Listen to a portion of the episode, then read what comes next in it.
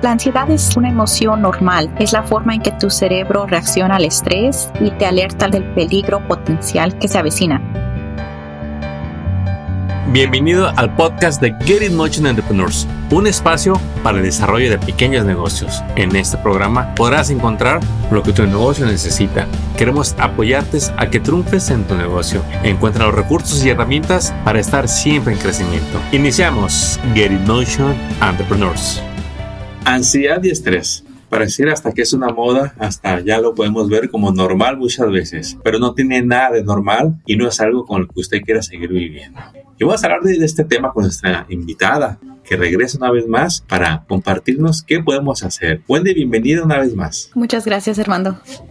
Wendy, yo quisiera que nos expandieras este tema de la ansiedad qué es y cómo se trata. Y quisiera que nos dijeras si es lo mismo tener estrés que ansiedad. Bueno, la, primero es la ansiedad es una emoción normal. Es la forma en que tu cerebro reacciona al estrés y te alerta del peligro potencial que se avecina y prepara nuestros cuerpos para luchar o salir de una situación peligrosa, iniciando la respuesta de lucha, oído o congelación. El problema ocurre cuando la ansiedad interfiere con la vida diaria, cuando no hay potencial de peligro. Síntomas de ansiedad incluyen la preocupación, temor intensos, excesivos y persistentes sobre las situaciones cotidianas, la frecuencia cardíaca rápida, la respiración rápida, la sudoración y pensamientos apresurados, pensamientos que no paran. Si no se trata la ansiedad puede resultar en ataques de pánico, de dolor, dolor o problemas del estómago, el sueño interrumpido, hasta sentirse irritable.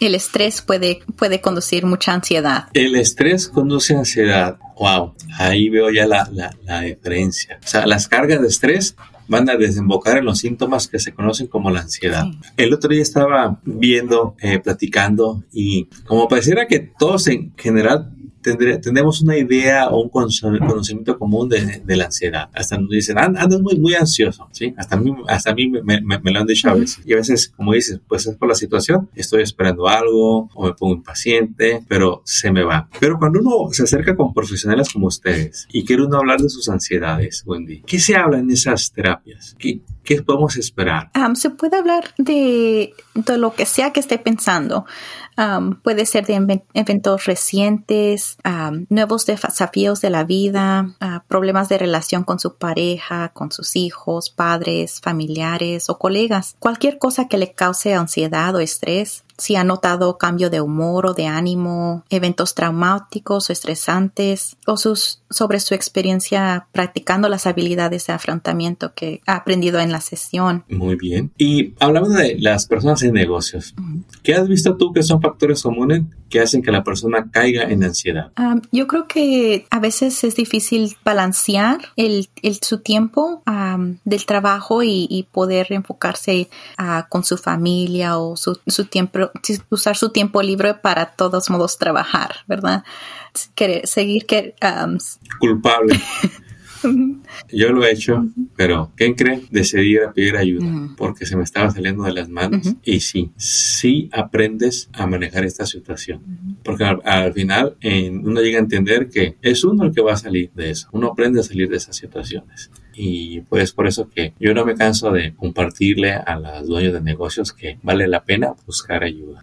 Wendy, ¿qué es, ¿qué es lo que pasa si una persona no le hace caso a esa ansiedad? ¿Qué es lo que, qué es lo que sigue? ¿Qué es lo que le va a pasar? Bueno, primero es nada, va a persistir, persistir la ansiedad, ¿verdad?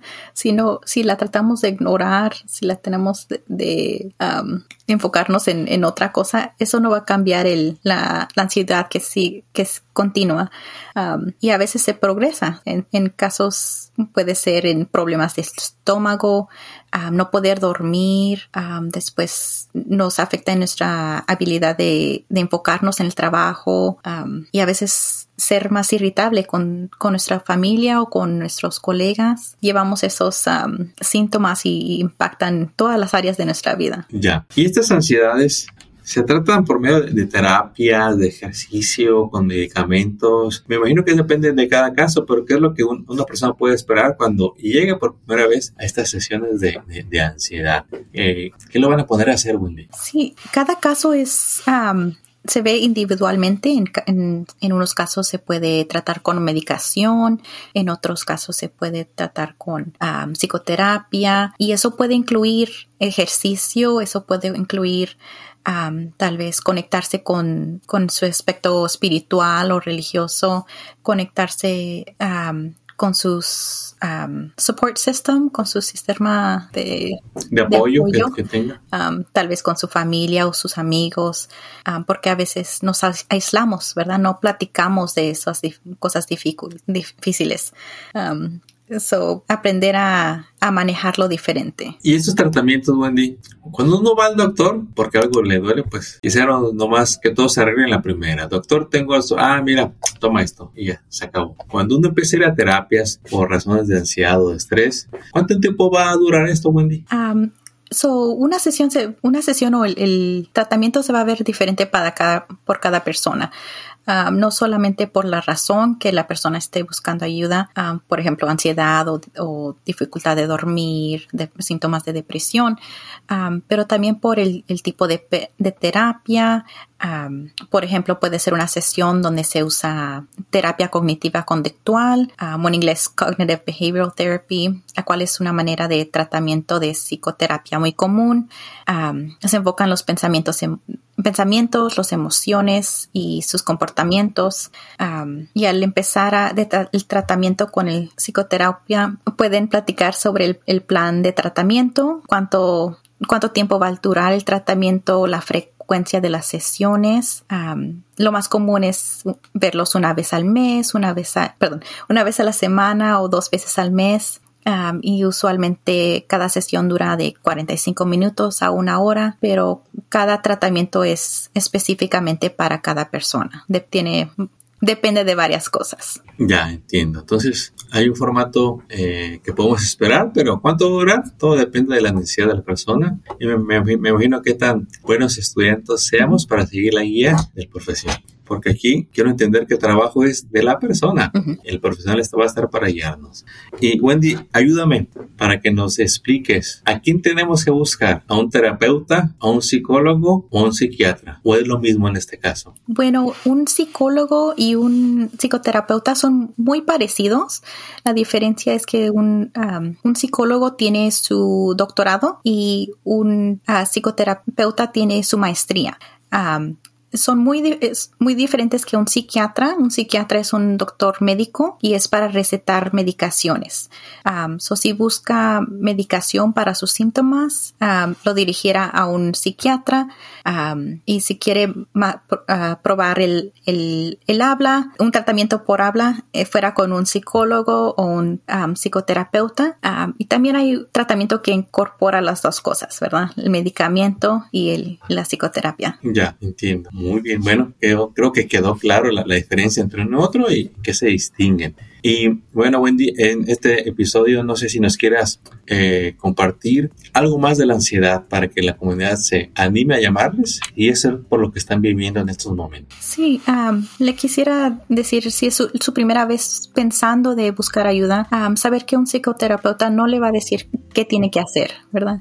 Sino le va a ayudar a identificar soluciones y pensar diferente de la situación, aprenderse aprender a comunicarse en una forma más efectiva y aprender las herramientas para enfrentar su situación.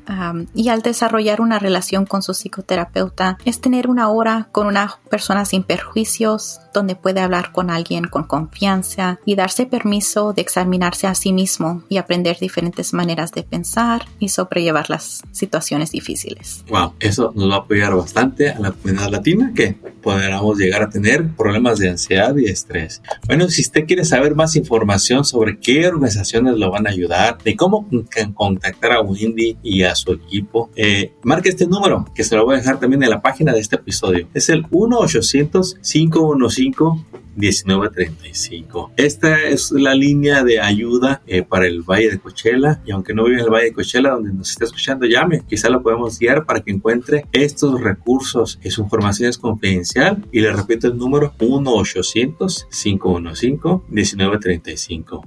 1-800-515-1935. Wendy, muchísimas gracias por este episodio y una vez más esperamos verte muy pronto en un nuevo episodio de Salud Mental. Gracias Armando, mucho gusto.